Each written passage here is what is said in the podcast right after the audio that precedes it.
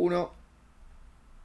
Pero muy buenas tardes a todos y a todas las personas de esta especie humana que están esperando y ahora mismo escuchando este nuevo episodio de Sonido Bragueta, este podcast cuyo título lamentablemente no se me ocurrió a mí. ¿Quién te habla? Gustavo Hernán. Y del otro lado, es decir, del otro lado del Río de la Plata, porque en este momento me encuentro en la República Argentina y mi marido, mi colega, mi némesis, mi linfoma, mi escroto, mi ribonucleico está en Montevideo, Uruguay, se llama Ignacio Alcuri y te digo, hola, persona recién mencionada, ¿cómo estás? Hola Gustavo, acá contento de seguir disfrutando de las bondades de la tecnología que permiten que tengamos esta conversación en esta tecnología muy extraña que podríamos llamar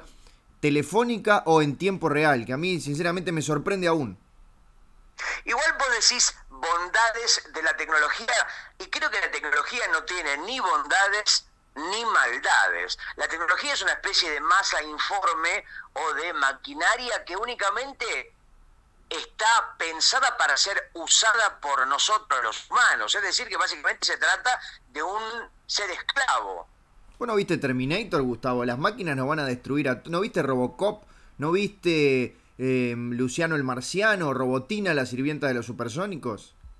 Siempre parece que el destino escrito por la ciencia ficción distópica o apocalíptica habla de que eh, la tecnología va terminando o va a terminar colonizando a la humanidad, ¿no? Eh, me imagino que es eso, por ejemplo, el WhatsApp rebelándose contra los usuarios o los porteros eléctricos matando a quienes van y los oprimen para hablar con la gente que está en los edificios y todo tipo de revolución y el hombre y la mujer evidentemente terminando eh, al revés, ¿no? Dándose vuelta la tortilla, que no sería una cosa eh, injusta de otra, de, por otra parte. No, perdón que, estoy con un poquito de tos.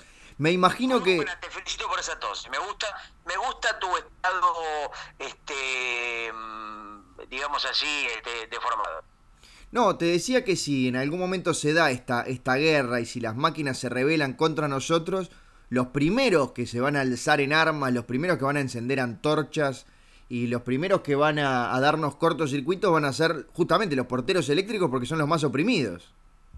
Efectivamente, el portero eléctrico sería como en el escalón tecnológico, eh, ¿no? Eh, bueno, el ser justamente, como bien vos decís, eh, el último orejón del tarro, aunque en los porteros eléctricos no hay oreja ni tarros. Pero, por ejemplo, yo me imagino y agrego a las maquinitas de afeitar, hablando de máquinas, rebelándose contra los que se afeitan y, digamos, no pudiendo, cobrando vida y haciendo mierda las caras de quienes las usamos eventualmente para afeitarnos nuestras barbas. Sí, no es por volver hacia atrás, pero vos me haces eso todo el tiempo, así que a mí no me importa. ¿Sos de esas personas que cuando se mudó alguna vez y tuvo portero eléctrico en tu PH, decidió poner algún nombre gracioso al lado del timbre? ¿Tuviste que poner tu nombre real? ¿Temías poner tu nombre real para, para que tus admiradoras no te, no te tocaran timbre a altas horas de la madrugada? ¿Qué decidió Gustavo Hernán poner en su cartelito del portero eléctrico? Jamás, Nacho, porque normalmente los porteros eléctricos dejan muy poco espacio entre cada botón. No te ofrecen mucho lugar para poner, eh, por ejemplo, en mi caso, Gustavo Hernán Sala, artista visual, guionista, indigente y otro tipo de eh, cosas y una, una especie de perfil. Directamente vos a la persona recibís le decís cuarto G, 5G o efectivamente, digamos, según el lugar en el que vivas.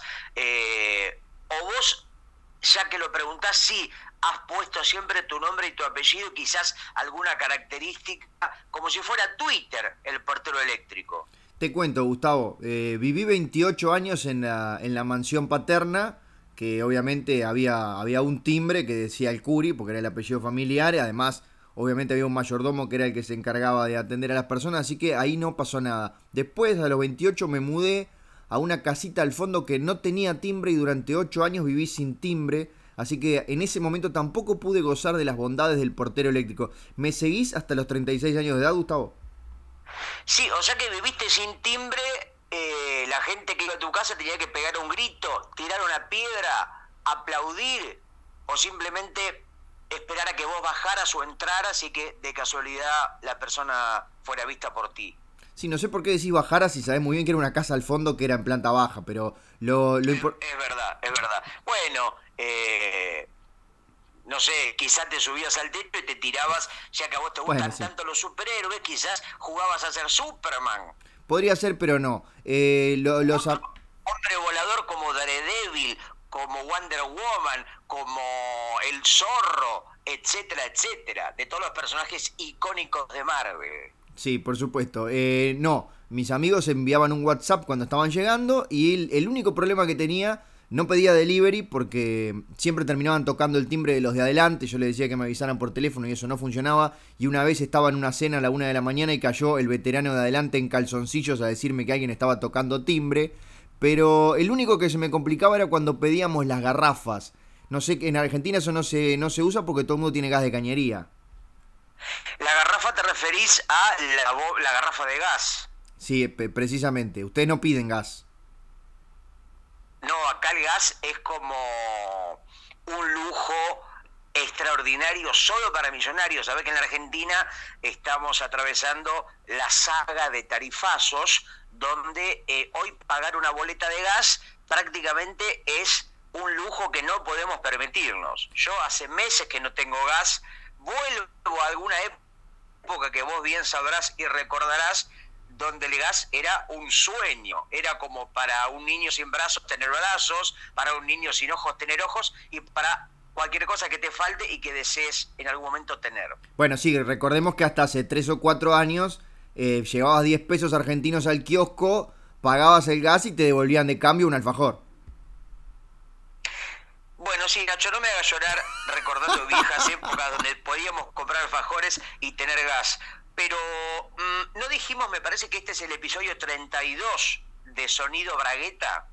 No dijimos, y el episodio 32 me tiene a mí entre los 28 y los 36 esperando muerto de frío en la vereda que llegara el camión del Supergas, porque era la única oportunidad en la que realmente sufría no tener timbre. Ahí llegamos hasta los 36, ¿me seguís? Sí, Supergas podría ser un superhéroe de Marvel, ¿no? un nuevo integrante de, los Avengers. El chiste fácil supone de que podría ser un hombre que se tira pedos superpoderosos, no supergas, pero podríamos tener un poco más de eh, rigurosidad y, no sé, detectarle un origen un poco más interesante. Sí, por suerte en este programa nosotros no acostumbramos a hacer esa clase de humor, así que el público está salvado de nosotros. De ninguna manera, igual seguramente, yo creo que si vos googleás en este mismo momento supergas, debe haber algún personaje con ese nombre que vuela a través de los pedos, ¿no? Tiene un humor, que un superhéroe que podría ser escrito por Miguel del Cel, ¿no? Y que podría ser justamente uno de los personajes de Midachi, un éxito evidentemente arrollador. Sí, señor, pero llegamos a los 36, Gustavo, hace dos años, prácticamente hace dos años, cuando me mudé por primera vez a un edificio y se podía concretar el sueño de tener esa plaquita del portero eléctrico. Yo soñaba si ponerle la Baticueva, si ponerle Clark Kent, si ponerle em, la persona a la que usted busca no está aquí, con letras muy chiquititas, si poner, si poner simplemente Nacho, nunca el nombre de una segunda persona. poner, por ejemplo, colgate de como si fuera una contraseña de WhatsApp, o mejor dicho, de Wi-Fi, ¿no? Cuando alguien quiere meterse y revisar contraseñas ajenas, aparece el clásico colgate de esta, o chupámela si sos guapo, o a ver si me haces el culo, y otro tipo de intimaciones para justamente ahuyentar a la persona. Exactamente, pero a veces uno piensa si el chiste no termina siendo un llamador y alguien que pasa a las 3 de la mañana y ve que en el timbre tuyo dice Clark Kent, te toca timbre y dice, che, vení, ayúdame que el ex Luthor me está atacando y así pasas todas las noches sin dormir. Es un arma de doble filo. Sí, Nacho, porque hay algo bastante triste y lamentable que es la gente que se quiere hacer la graciosa. Casi peor que la gente graciosa. Pensé que ibas a decir a, qué, cuál de los dos grupos perteneces, Gustavo, por eso te dejé el espacio. No, no, no, no lo podría decir, probablemente a ninguno, ah. pero espero por lo menos no ser o no querer ser gracioso. porque siempre la mayoría de los resultados es un poco nefasto, como cuando te subís a un taxi y el taxista o la taxista quiere hacer comentarios graciosos o cuando vas a un bar y el mozo este te dice ¿y qué tal los sorrentinos? estuve toda la noche cocinando ¿no? y quiere hacer como quiere ganarte desde el humor y casi siempre los resultados son un poco lamentables exactamente y ahora sí la revelación Gustavo lo que estás esperando desde que comenzó este programa ¿querés saber lo que yo le puse a la chapita al lado de mi timbre? ¿Lo que vas a decir es verdad o estás pensando en una pavada? No, voy a decir la verdad. Lo que, lo que, lo que me encontré después de 36 años viviendo por primera vez en un edificio. ¿Pero lo que te encontraste o lo que vos le pusiste? A ver, no entiendo.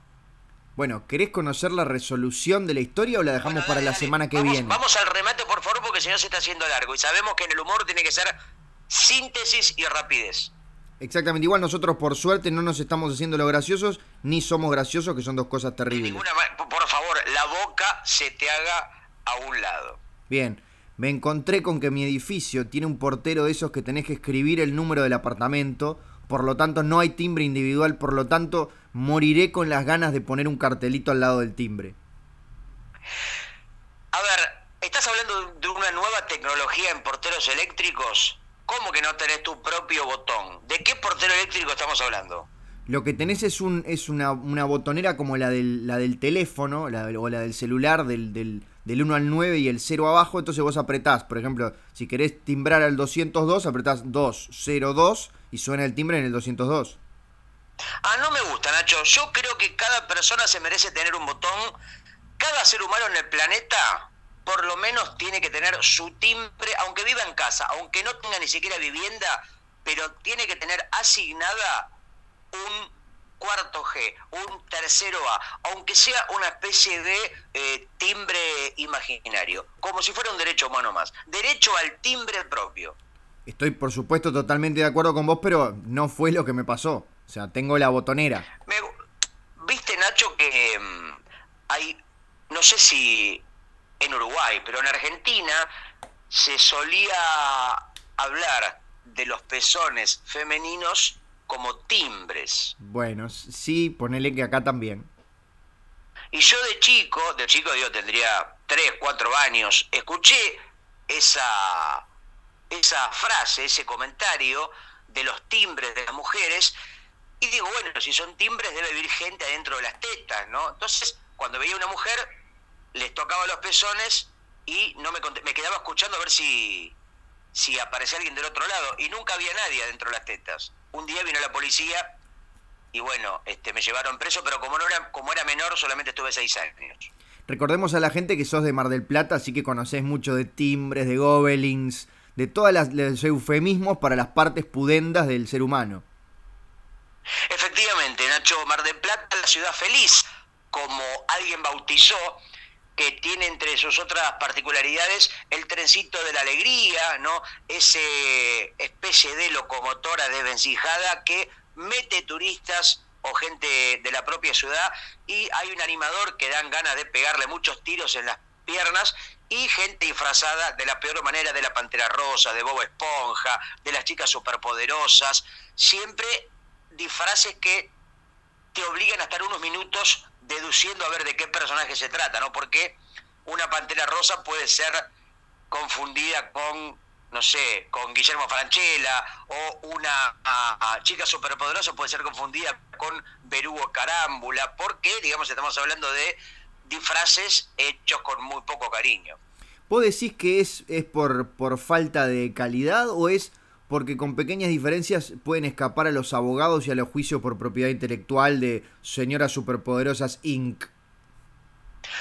Mirá, nunca lo pensé de esa manera, pero vos decís que estaban como abriendo el paraguas, atajándose de un eventual juicio millonario de, por ejemplo, Nickelodeon o Fox o alguna compañía que tenga los derechos de estos personajes conocidos por todos los niños del mundo. Claramente, vos decís, llegan los abogados, ahí se bajan del avioneta y vos decís, no, mire, estas no son las chicas superpoderosas, mírenlas, son las chicas aparrastrosas y están amparadas por el derecho a la parodia. Chicas superpoderosas del, villerío, las chicas superpoderosas. Exactamente, y ahí zafás, no tenés que poner un peso. Bueno, deberían haber, ¿no? Como hay, viste que a veces hacen esos engendros de, por ejemplo, los Tiny Toons, versiones infantiles o más infantiles aún de los personajes de la Warner. O con los superhéroes hay, viste que hay, por ejemplo, versiones mini o versiones hechas niños de, no sé, el Hombre Araña, de Batman, de Linterna Verde, de el personaje de mierda que sea. Podrían hacer versiones cirujas, versiones indigentes, ¿no? Eh, no sé, el Hombre Araña pidiendo plata por alcanzar para comprar la tela, o Superman con toda la capa rota también pidiendo monedas para comprar algún tipo de alimento, etcétera. Bueno, ahí nos estaríamos acercando quizás un poco a, a la novela Kryptonita. Es verdad, la novela de Leo Oyola, que fue llevada al cine por eh, nuestro amigo Nicanor Loretti, que hablaba justamente de versiones bonaerenses o, digamos, tercermundistas de los superhéroes de DC Comics en este caso. Sí, señor. Digo, ya de paso, por lo menos la novela yo la puedo recomendar, la leí un par de veces y me resultó muy interesante. Efectivamente, y justamente para evitar juicios millonarios, no usaban los nombres exactos, sino que, por ejemplo, Superman era Nafta Super, que, no sé, la linterna verde o no sé qué otro personaje, tenían unos nombres que vos podías, eh, si sabías mínimamente de historieta, los podías, evidentemente, decodificar, ¿no? ¿Quién era cada personaje? Vivimos en un mundo de mentiras en las cuales hay que camuflar lo que estamos homenajeando porque los abogados son más poderosos que los artistas, Gustavo, sos consciente de eso. Ahora, Nacho, me estás dando una idea que quizá nos pueda servir para hacernos ricos. Ay, por favor, eh, adelante. Vos sos escritor. Soy. Entre muchas comillas. Gracias. No quiero decir que sea bueno, pero sos escritor. Yo soy historietista, humorista gráfico, sin comillas. Bueno, perfecto. Vos podrías, por ejemplo, escribir un libro que se llame La Ilíada y la Odisea, pero que se llame La Oleada y la Idisea haces una tapa parecida, alguna edición de la Ilíada original, y agarras el mismo cuento y le cambias unas palabras y lo vendes como propio. La gente que quizás se confunda, apelás, digamos, a la buena fe y a la ingenuidad y terminás vendiendo gato por liebre. Yo puedo hacer, por ejemplo, una tira que se llame Mafelda, hago la nenita, le pongo, no sé, un bigotito, le cambio un poco el peinado, o hago Garfield y le pongo gordo, fiel, y hago el gatito que come la lasaña, pero le pongo un gorrito y chao. Dos puntualizaciones, Gustavo. La primera, justo la Ilíada y la Odisea son este, obras que tienen siglos y por lo tanto pueden ser reproducidas sin pagar derechos. Pero además, lo más importante de todo es que ¿cuánta gente ves todos los días yendo a las librerías a comprar la Ilíada y la Odisea? Vamos a copiar un libro que sea más taquillero, el Código da Vinci, la, la, Biblia. Alguno de Hoyo o alguno de Paulo Cogelo. Bueno, ¿viste el documental de Hoyo o no lo viste, Gustavo? Sí, Nacho, me parece, vi los primeros tres capítulos y me parece notable, por no decir excelente. Me encantó, Nacho. Todavía me quedan tres capítulos más. Le ponemos el sello de calidad de Sonido Bragueta Servicio de Compañía a Wild Wild Country. Sí, por supuesto. Si la gente sabe que si nosotros no lo recomendamos, no lo va a ver de ninguna manera. ¿A vos qué te pareció? A mí me encantó también, eh, es fascinante porque además no se mete con la filosofía de Hoyo, sino con la organización y la logística y esa mano derecha perversa que tiene, que es, es el mejor personaje de la serie, el personaje real, por supuesto. Sí, lo que siempre se dice, Nacho, es que the reality is more stronger than fiction. La realidad siempre supera a la ficción. Y esta serie parece comprobarlo otra vez eso y que detrás de cada gran hombre hippie multimillonario hay una gran mujer un poco sádica y mandona. detrás de cada gran hombre hay una gran negra que hace el trabajo sucio, hablando de negras. No quiere decir que todas las negras sean sucias. Tenemos el caso de Wendy Houston, que es una negra muerta, porque tuvo, bueno, una mala decisión en su vida y pagó las consecuencias. Sí, la mala decisión fue cantar con notas tan altas que le fueron debilitando la garganta y luego tuvo que drogarse para poder soportar el dolor. Efectivamente, por eso los cantantes que cantan con voz grave están vivos y los que cantan con voz finita están muertos. Por ejemplo, Freddie Mercury canta con voz finita. Muerto. ¿Cómo está? Muerto. Eh, el, el, Tano Pavarotti, que cantaba con voz finita, ¿dónde está ahora? Murió. Gerardo Sofovich, que cantaba como finita, ¿dónde está ahora? Murió. Bueno, ahí lo tenés. Por eso los cantantes con voz grave tienen muchas más posibilidades de este, llegar a viejos con absoluta regularidad. Como Papo. Efectivamente, que está más vivo que nunca. Ayer vino por acá y estuvo abusando de unas menores y se fue rápidamente. ¿Qué cuenta Papo de la vida o de la muerte? Y Papo está siempre hinchando las pelotas con la vieja. Dice, no toquen a mi vieja. Aunque estés hablando, estábamos justamente hablando de la crisis de petróleo en Santa Teresita y él decía, no, pero no toques a mi vieja. Pero no estamos hablando de eso, Papo. No importa. Él siempre monotemático con vieja. ¿Será un Edipo mal resuelto? Puede ser. Le explicamos a la gente que nos escucha en España, en Hungría, en otras latitudes, que la vieja es como una institución en Argentina. No sé si en el Río de la Plata, no sé si en Uruguay, pero viste acá la vieja sale del tango, ¿no? La madre prácticamente es como una eh, sí una religión, ¿no? como la iglesia, como el fulvito, como el consolador, son eh, de la cultura argentina. Sí, para los inmigrantes italianos, para los inmigrantes judíos, que Argentina tiene un montón, la figura de la madre siempre fue el puntal de la familia y por eso se la respeta y se la ama. Efectivamente, y después estaba la canción de Piero, Piero de Benedictis, un referente de la canción de protesta, ¿no? De los años 60 y 70 y 80, que tenía el tema, creo, más cobereado o más versionado de la historia, que era El trencito del oeste. Mi viejo. mi viejo, claro, sí, sí. ¿Te acordás de esa canción? Por supuesto. ¿Querés, querés este, entonar unas estrofas, Gustavo? Y decía, es un buen tipo, mi viejo, siempre toca el portero, el portero eléctrico en el que vivís vos. Y te llevo sanguchitos de milanga y roquefort y te bajo la bragueta y te toco las bolitas que rojas tenés los huevos, papá, te voy a pasar cremita para que se te vaya el ardor.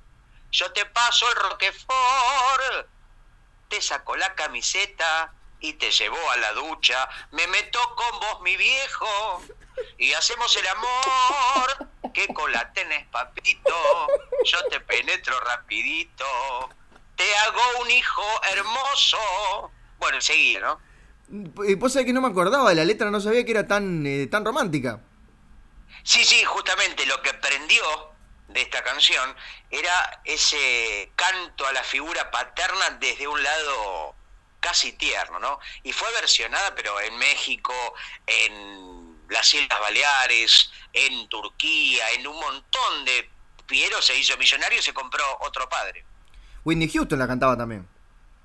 Whitney Houston la cantó, bueno, justamente la cantó la mitad, porque murió a la mitad de la versión.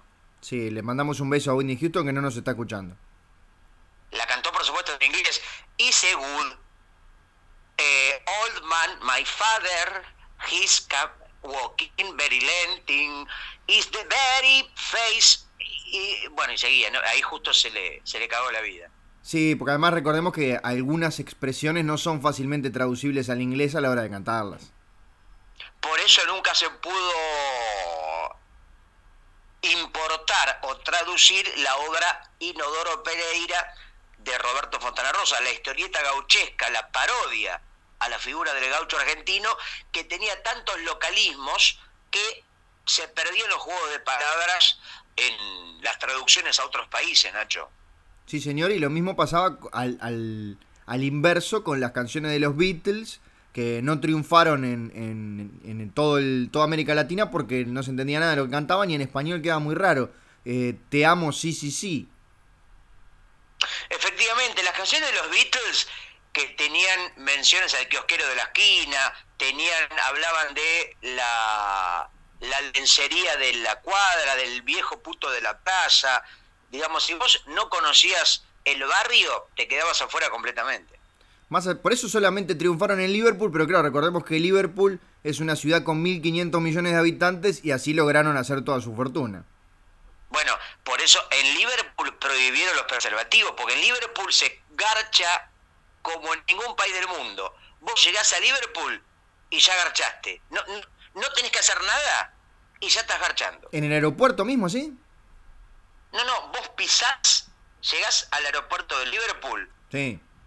A la cacerola con manija, como se le, se le dice popularmente, y ya estás garchando.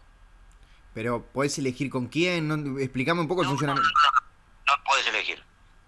No puedes elegir. Es una especie de característica de la ciudad. Y por supuesto te están garchando a vos, ¿no? Mientras vos garchás, es una especie de brochet de donde todas las personas están encadenadas en un garche masivo y popular.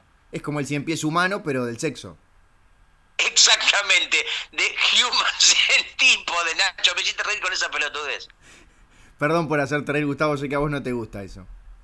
No me gusta, Nacho. Odio que me hagas reír. Porque ¿sabes qué? ¿Sabes por qué? ¿Por qué? Porque siento que me ganaste. Yo siempre pierdo con vos, Gustavo, eso está clarísimo. Siento que perdí una batalla. Vos fíjate que hacer reír a otra persona es prácticamente devorarla o aplastarla, ¿no? Es como, como, como pisarle la cabeza en sentido metafórico. Bueno, ahora que decís eso, eh, ese comentario que yo sé que es un poco exagerado, queda muy bien con el público uruguayo, sobre todo de comedia, que como los como siente que, hacer reír a alguien es como aplastarle la cabeza, está todo el tiempo haciendo fuerza para no reírse y así es. me hiciste reír con esa cosa. Mirá cómo me río de algún comentario sobre la risa, ¿no? Sí, pero es así lo que pasa. En Argentina me imagino vos te presentás haciendo tus, tus cosas, porquería, lo que sea y la gente va con ganas de divertirse. En cambio acá va con ganas de decir, a ver si este gilún de Mar del Plata me hace reír o no. Bueno, Nacho, viste que siempre se dice que es más fácil hacer llorar que hacer reír.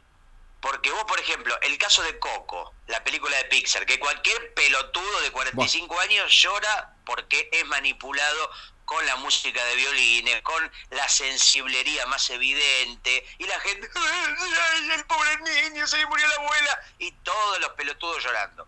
En cambio, para hacer que alguien se ría, tenés que realmente articular una serie de estrategias más complejas. Sí, como por ejemplo en Tonto Retonto poner un tipo que le dan un, un diurético y un laxante y se caga parado.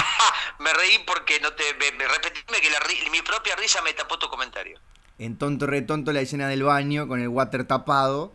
Eh, me imagino que es, un, es un casi una propuesta filosófica compleja, ¿no? Ah, y vos sabés que. A ver, tonto y retonto, la vi hace mucho, pero no la recuerdo. ¿Era buena? ¿Era mala? ¿Es buena? ¿Cómo catalogamos a la película de Jim Carrey y creo que Chef Daniels era. Sí, señor. Bueno, para mí de esas comedias de los, de los hermanos Farrelly, que son como un poco zarpadas, que recuperan alguna cosa de los 80, después la comedia se había puesto un poco light, para mí es la mejor de todas.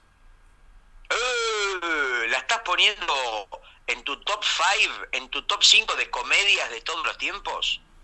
Eh, por lo menos de, ese estilo, para mí es la mejor. Después hay otros estilos de comedia, pero es una de las que más me ha gustado en 38 años de existencia, Gustavo. Cuando decís de ese estilo, estamos hablando de humor idiota, de comedia de pelos, de comedia de gente discapacitada, digamos. Claro, de humor un poco zarpado, de humor un poco guarango, de ese tipo. Después hay otra clase de películas, como por ejemplo las de un chiste atrás del otro, la ametralladora de chiste, que son las de Abraham Zucker y Zucker. Y después está el humor tipo más, más minimalista como la lista de Schindler, la caída, no digamos con chistes un poco más, más complejos, ¿no? Digamos el, el punch así tan, tan directo. Exactamente, tú lo has dicho, Gustavo. Ahora, Nacho, mientras te escucho, ¿no? Con muy poca atención, estaba pensando en esto de hacer llorar a la gente, el drama, sí. en hacer reír a la gente, la comedia. ¿Habrá algún género que se trate, por ejemplo, de hacer cagar a la gente? Es una, es una muy buena pregunta. Un género de, película para mover los intestinos del espectador. Por ejemplo, imagínate un montón de gente paga, gente que no puede cagar, que tiene una especie de tapón anal, que tiene todo el bolo fecal, la comida hecha una especie de ladrillo y paga la entrada para ver esa película que te promete que te hace cagar. Y de pronto el cine lleno la gente, ra, pra, pra, pra, pra, todos cagándose a la vez y el cine llenándose de mierda. Es el famoso 4D. 4D, efectivamente. Yo creo que eh, debe ser un gran espectáculo. Para mí. Un espectáculo de mierda, ¿no? Sí, por supuesto, pero imagino películas que te dan hambre, películas que te dan sueño, películas que te dan ganas de salir a matar a todo el mundo. Bueno, esas, se ven muy seguido. Bueno, películas que te dan sueño eh, se ven mucho en festivales de cine. Hace poco vi eh, las... no, quiero decir, hace poco vi que... bueno, una película que me hizo dormir un poco. No, no, no, no me acuerdo el nombre, pero, pero la película que vi y que me gustó muchísimo es una película que parte de su recorrido transcurre en Montevideo y se llama Las Cinéfilas. ¿La viste, Nacho? No la vi, por favor, contame de qué va esa película. Brevemente, es un documental hecho por una mujer que se llama María Algo, no recuerdo, que se estrenó en el Bafisi, en el Festival de Cine de Buenos Aires Independiente del año pasado y que este año la volvieron a proyectar y que la, la quería ver y finalmente la vi, que sigue la historia de cuatro o cinco señoras, de, veteranas de 70 años, 70 y pico, que coinciden en su amor por el cine, como una especie de conducta casi militante. Y en todos los casos son señoras que quedaron viudas, que jubiladas, que perdieron, bueno, su marido, que viven solas y que ocupan su tiempo yendo a ver películas, pero ese tipo de vida de cineclub, ¿viste? Bien, y dijimos que hay películas que te hacen reír, hay películas que te hacen llorar, hay películas que te hacen dormir, hay películas que te hacen cagar. ¿Qué te produjo en las cinéfilas, Gustavo?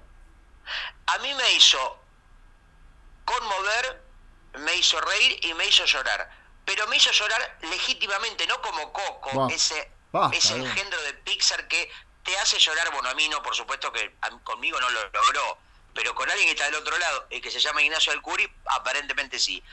Y una de las viejas de esta película, las cinéfilas de este documental, es una señora que vive en Montevideo y va al cineclub de Montevideo, eh, eh, hay otra que vive en Madrid y un par de Buenos Aires.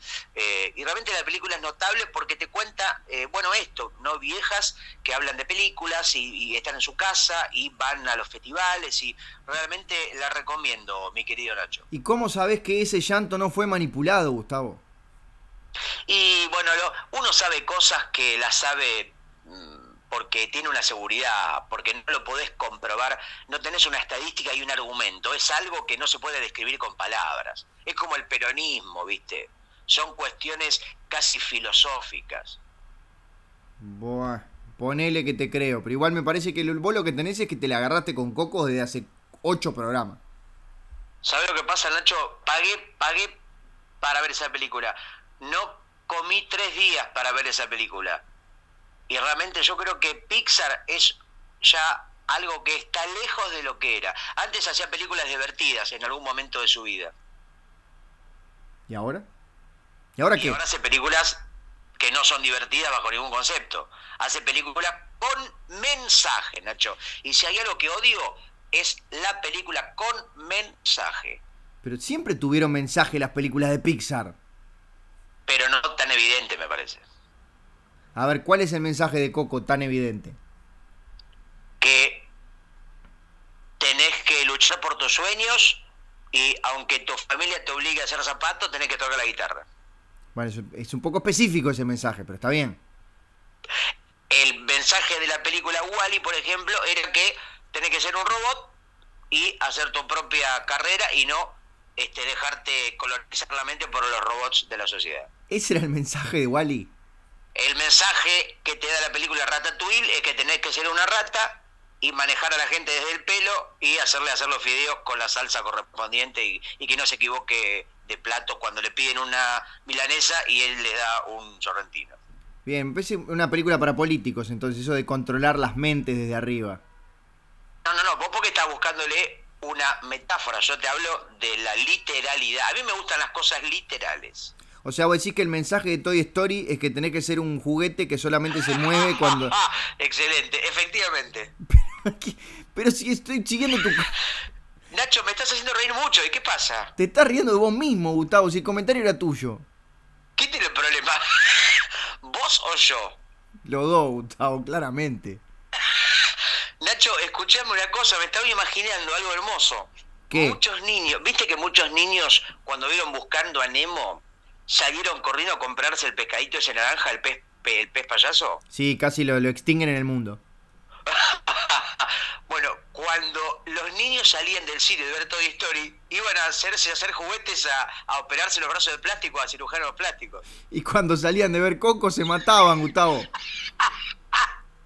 Cuando, cuando salían de ver Coco se hacían ser mexicanitos. Y se morían, Papá, pobres. papá, quiero ser un negro pobre mexicano. No, nene, pero qué, ¿qué fuiste a ver al cine, tarado? ¿Le dijo el padre o me decimos a mí? Las dos cosas. Nacho, ¿qué la estoy pasando? Seguí hablando vos y yo solamente me quiero reír. No, no salen así las cosas, Gustavo. No puedo ser gracioso a propósito. Lo mío es... Yo creo que hace una semana que no me reía y hoy como que me sacaste el tapón de la risa. ¿Vos decís que este capítulo va a hacer reír a nuestros escuchas que nunca se ríen de nada? No, yo creo que de ninguna manera. A mí, cuando escucho a alguien reír, me genera todo lo contrario. No sé a vos. ¿No te contagia la risa? La risa se contagia.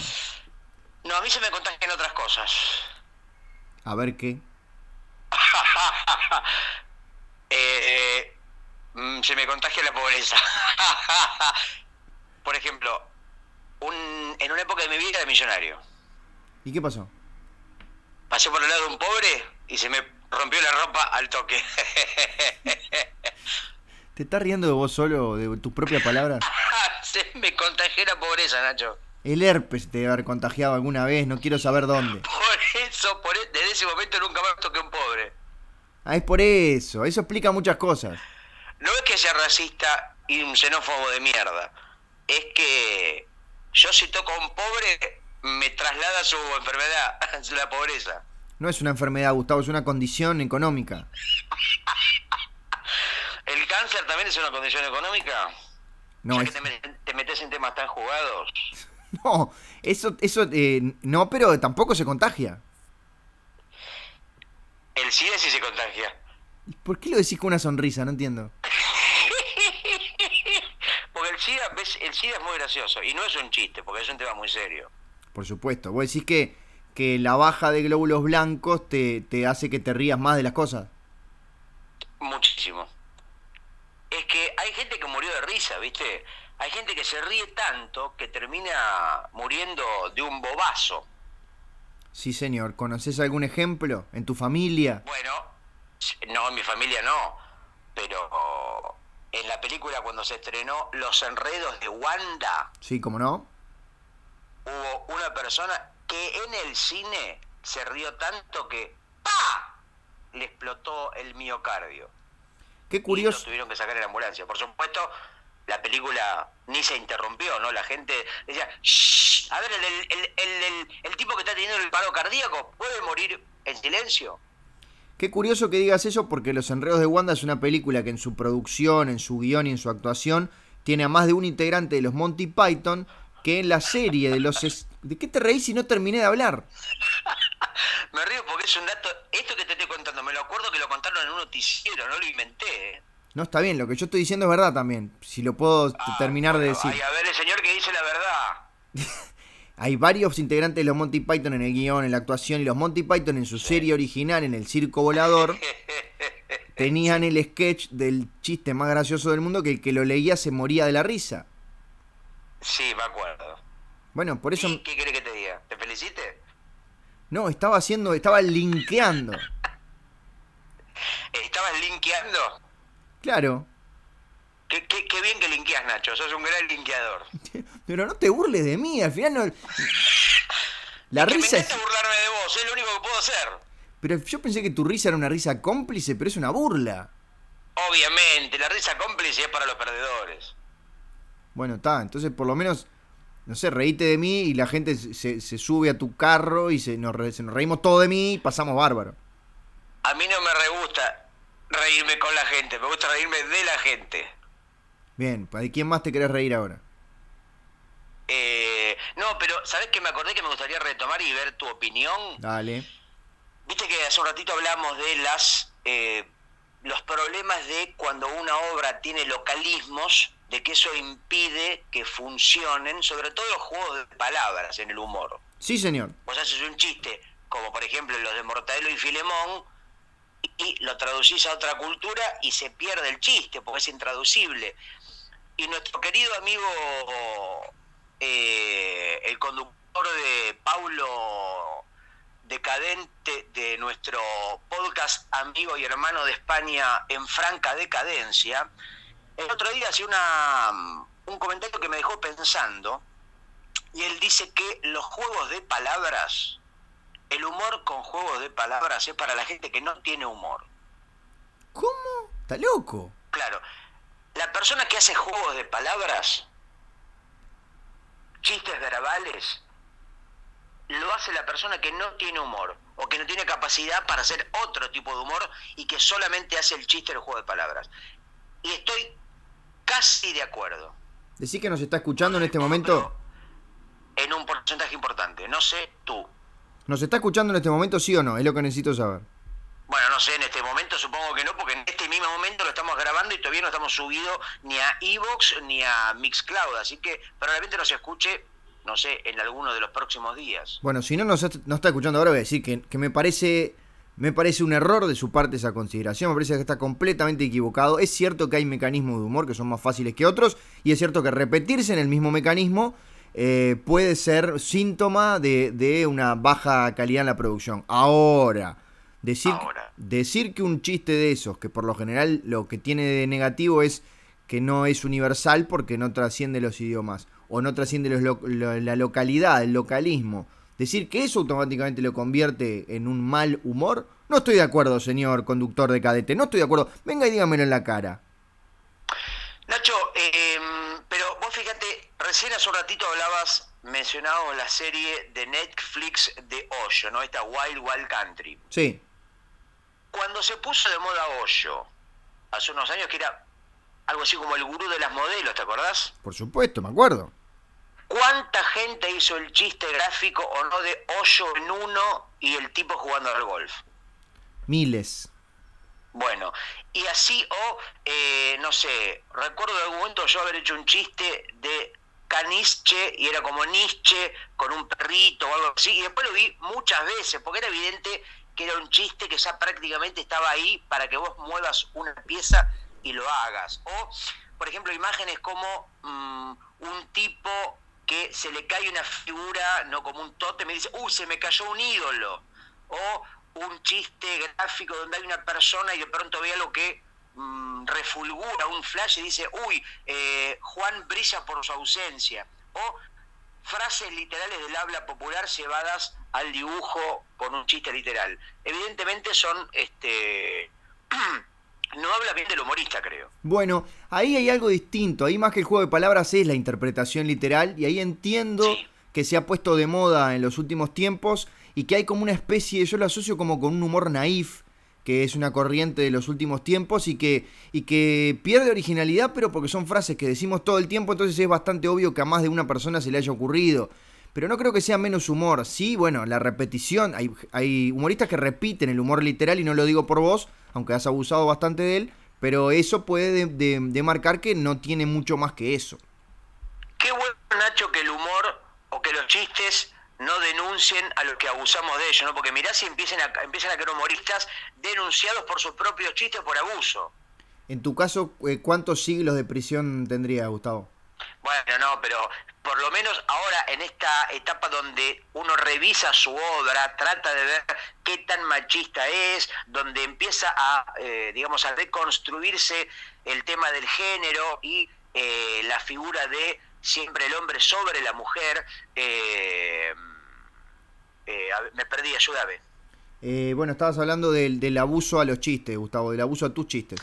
Ah, digo que por lo menos uno trata de saberlo. Yo esto que te digo, te mencionaba algunos chistes que yo mismo dibujé y que hoy trato de no ir por ese camino porque me parece justamente que está lejos de lo que uno puede considerar mmm, personal, si querés, o, o, autoral, ¿no? Me parece que nosotros, mmm, yo prefiero hacer un chiste malo, pero propio que uno que esté como disponible o de uso común. aunque quizás funcione mejor. Bien, ¿y por dónde va entonces? Esto es una primicia mundial de Sonido Bragueta, servicio de compañía. ¿Por dónde va el humor de Gustavo Sala en la actualidad? Y yo te diría que va por eh, la vanguardia y pero la vanguardia de mentira, ¿no? por supuesto, no, no me estoy poniendo a la altura de la vanguardia como institución de la, de la forma más grandilocuente, sino eh, vos haces un chiste que, por ejemplo, un chiste gráfico, ¿no? Sí. Donde en la primera viñeta, imagínate una tira de tres cuadritos. Sí. La primera viñeta hay una nube de la cual sale un trueno con forma de brazo y le acomoda la corbata a un señor. ¿Todo en una viñeta sola? Sí. Bueno. De la corbata sale un globito que dice, acomódese, señor. En el segundo cuadrito, el hombre ya con la corbata acomodada le dice a la nube, gracias.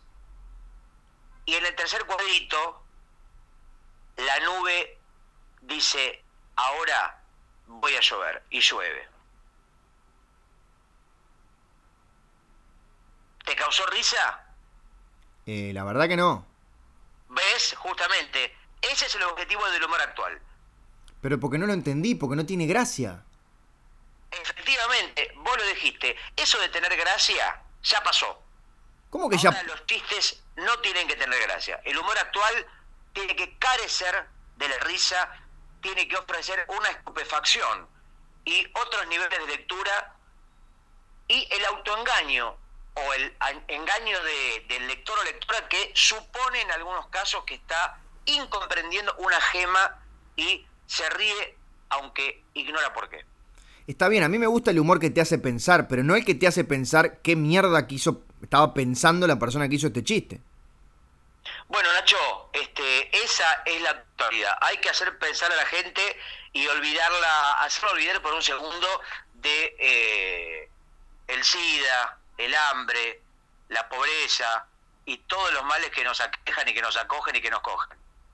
Sí, bueno, eh, ¿Cómo evalúas? Hablemos de política, Gustavo. ¿Cómo evalúas? Porque nosotros. No, hablemos de humor. ¿En qué humor está vos, Nacho? Vos me preguntás a mí, ¿cuál es tu uh. tendencia, tu búsqueda eh, humorística en tu actual actualidad? Ah, a mí me, me, gusta y me atrae eso que algunos llaman absurdo, que de pronto etimológicamente no es la palabra correcta, pero que es un humor este, que, no sigue ciertos cánones de, levantar el centro y rematar, que utiliza mucho la imaginación, que a veces falla, pero que no falla a propósito, no falla para solamente para espute y estupefaccionar, sino que falla porque, porque la persona que lo genera es mala en eso. Pero me gusta ese, ese, ese humor que... que mm, eh, ¿Cómo decirlo? Nacho, me estás defraudando, me estás hablando en serio. No, justamente es porque en la verdadera respuesta es que mi humor es el que no hace reír. Entonces estaba haciendo humor. Ah, siempre con la compleja resolución metalingüística. Sí, Nacho, porque el humorista tiene que esconderse. El humorista es un ser cobarde. Sin lugar a dudas. sos, yo lo soy. Y justamente nosotros hacemos chistes o intentamos hacer chistes para eh, no decir la posta, para no dar la cara. Nosotros somos eh, trabajadores pagos por el gobierno de turno para distraer. Por eso hacemos muy pocos shows en vivo y nos escondemos atrás de los libros, papel impreso, de las computadoras, redes sociales y en este caso del audio, de sonido bragueta. Exactamente. donde podemos decir lo que querramos sin tener que dar la cara. Por eso estoy un poco enojado porque este perfil bajo que estamos cultivando fue denostado, fue atacado en los últimos días por una persona que yo sinceramente no quiero ni nombrar, que nos expuso gráficamente en las redes sociales, no sé si tuviste oportunidad de verlo. No solamente tuve oportunidad de ver nuestras caricaturas, sino que tuve oportunidad de emocionarme, Nacho. Este, sí, sí, tuve un momento casi de epifanía visual con la enorme, con las enormes caricaturas que vos dirás hecha por quién. Por Joaquín Aldeguer, por supuesto, pero me molesta porque las hizo tan bien, que estamos tan reconocibles, que yo acabo de perder el anonimato para siempre, Gustavo. Sí, Nacho, la verdad que, bueno, lo primero que me surge en estos casos es la envidia, ¿no? La envidia y se pone tan de manifiesta la incapacidad propia. Cuando vos ves a alguien que sí hace bien las cosas, ¿no? En este caso las caricaturas de Joaquín Aldeguer, uno de nuestros oyentes españoles, que ya deben ser seis o siete, llegaremos a los diez oyentes de España, lo tenemos a Jesús Vázquez. No nombré a Jesús Vázquez, gran autor y humorista de historietas, compañero y colega de andanzas de Joaquín Aldeguer. Bueno, Paulo Mosca, hablamos de eh, En Franca Cadencia, gran animador. Recomiendo su corto Amor de Mono, un corto notable de animación así muy salvaje. Y bueno, mucha gente del humor justamente, Nacho. Sí, y Emilio Aragón, ex conductor del Juego de la Oca, gran Juego de la Oca, hijo del payaso Miliki, que también nos escucha siempre y le mandamos un beso. También el gran saludo a Emilio Aragón, que parece que sacó de todo en su momento, fue conductor de radio, de televisión, payaso, estrella de rock, Nacho también. Acá, mucho en Argentina no, no, llegó el juego del agua en su momento, pero no seguimos toda su obra. No, pero creo que incluso lo tuvieron haciendo un programa argentino, o sea, se lo llevaron por un rato para conducir. Creo que sí, ahora tengo recuerdos difusos, pero, pero claro, creo que había estado, bueno, como el cocinero arguiniano, muchos españoles que se instalaron en Buenos Aires y hicieron una obra y ya prácticamente formaron parte de la fauna local. O, por supuesto, nombrar a un Joaquín Sabina que se fue enamorando tanto de Buenos Aires que al final era de lo único que cantaba en sus discos y la emboló de una manera terrible. Bueno, Joaquín Sabina hizo una canción de las más conocidas que se llama De Dieguitos y Mafaldas, ¿no? evidentemente hablando de Maradona y de la creación de Quino Mafalda, eh, un tema demagogo y tribunero, ¿no? generando como hablando de su amor por Buenos Aires. Y después tiene otros temas que él le compuso a Buenos Aires como eh, la mejor marca que tomé en mi vida o eh, qué bien la chupan en Boedo, un montón de temas que hablaban de su paso por la cultura de Buenos Aires. Ojo, si nos está escuchando, digo, está todo bien con él, pero, pero nos parece que se le fue un poquito la mano en estos últimos eh, long play. Sí, no sé si Sabina tendrá temas dedicados a Uruguay también. Eh, y no creo, bueno, a él le gustaba toda esta cosa a Benedetti, así que capaz que por algún lado nos debe haber dedicado alguna, alguna poesía demagoga, pero prefiero no, no conocerla. Por ejemplo, alguna cosa con las venas abiertas de Latinoamérica, no podría ser este, las, las bolas abiertas de, Latinoamérica, o siempre esos juegos de palabras así bien finos que caracterizaron a la obra del, del español Joaquín Sabina. Los bares abiertos de la ciudad vieja. Claro, tiene que ser algo que sea abierto y de, por ejemplo, eh, las conchas abiertas de Latinoamérica. Bueno, sí, o las. A ver, ¿qué puede ser? Eh, no, ya, eh, después. Las botellas abiertas. ¿De quién?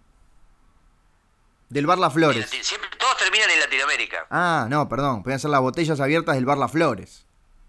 Sí, pero ahí se va mucho ya de la referencia original, ya se pierde un poco el título de Galeano. Pero ¿sabés qué? Mira, eh, mi amigo Pablo Conde, sí amigo, mm, vecino, vive al lado de mi casa, somos como hermanos prácticamente, que él es programador del CIN, del Festival de Cine de Mar del Plata, y también aprovecho para recomendar su propio podcast Encerrados Afuera. No solamente hay que escuchar en franca decadencia, sino hay que escuchar el podcast de encerradosafuera.com.ar, donde hablan de cine, de historieta, de series, de películas y de libros.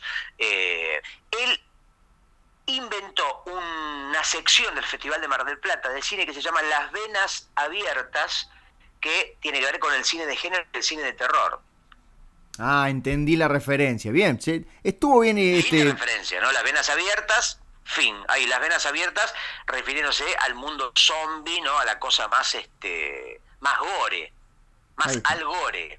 Muy bien. Y me quedé pensando porque te nombraba al bar Las Flores, que no pude ir el martes pasado. Vos sabés lo que el martes pasado se juntaron a las 6 de la tarde un montón de adultos a cambiar figuritas del álbum del Mundial. Ah, vos sabés que tengo, voy a hacer algo para la revista Túnel con eso. No quiero decir que me tiró la idea. No quiero decir que fuiste vos. No, no lo digas, por favor pero que me parece que se vienen las figuritas, las falsas figuritas del Mundial, porque él te habla para la prestigiosísima revista Túnel de Montevideo. Em, así que creo que hoy mismo voy a empezar a trabajar en eso, Nacho. Sí, porque tenés Cuando más o menos... contigo esta comunicación. Bueno, y Tenés- contame qué pasó. No, tenés cuatro días para terminarlo. No, no pude ir porque me agarré un ataque al hígado, pero, pero se juntaron para poder avanzar y llenar esos álbumes de figuritas. Vos sabés que yo pensaba que las figuritas era algo que consumían los niños o las niñas de, no sé, 8, 10 años, no la gente de 40 y pico. Me llama la atención. A mí me faltan 30 figuritas para llenar el álbum del Mundial. ¿Y pero qué otra cosa te ofrece el álbum de mundial que no las caras de los jugadores? ¿Hay algo más? ¿Hay dibujos? ¿Hay, no sé, alguna otra cosa? Bueno, te viene con un fixture para después poner los resultados, la mascota del Mundial, los estadios. A ver, ¿qué es la mascota del mundial? ¿Quién es? ¿Un papagayo? ¿Qué es un- un- una, una víbora? ¿Qué es? No, es como una especie de lobo blanco ahí de la Siberia. Ah, porque es en Rusia. Le decimos a la gente que se confirmó. Es en Rusia. La... La gente lo sabe hace seis Mundial. años, Gustavo.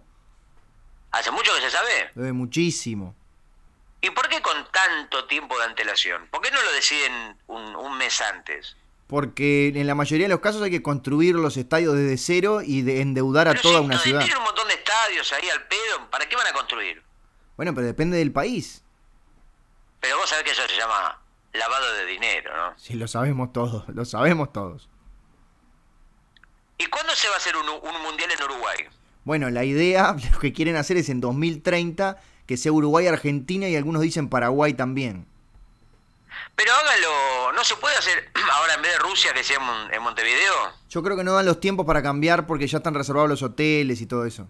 Mira, si hay voluntad, se puede hacer. Lo dijo Stan Lee.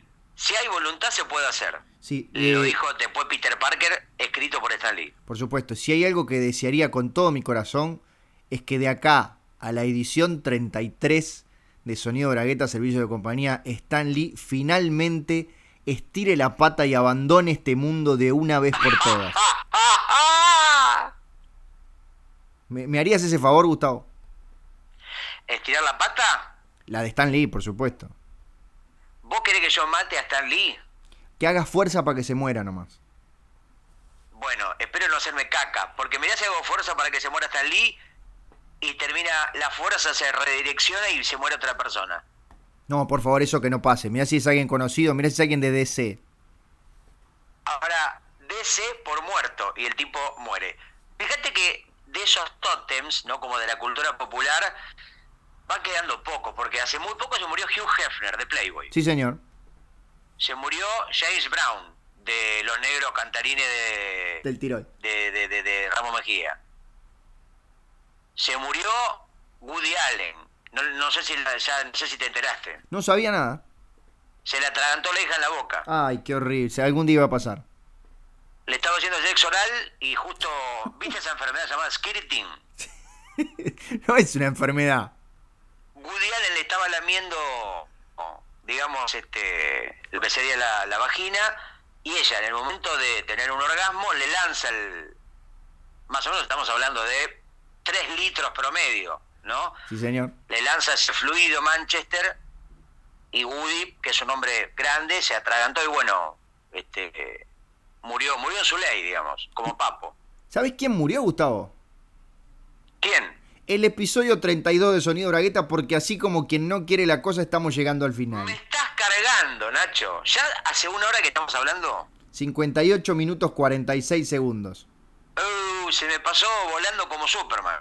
Y sí, porque no estuvimos cuatro horas mandando mensajitos para un lado y para el otro, Gustavo. ¿Sabes lo que dice la gente? ¿Qué dice la gente? ¡Es una bala! No, es un avión. No, es un helicóptero. No, es sonido bragueta. Y con esto nos despedimos hasta la semana que viene. Les mandamos un beso a todos, pero especialmente a los que nos están escuchando. ¿Sabes lo que dice la gente, Nacho? ¿Qué dice la gente? Es una locomotora. No, es un velociraptor. No, es un tren bala. No, es sonido bragueta. Nos vemos.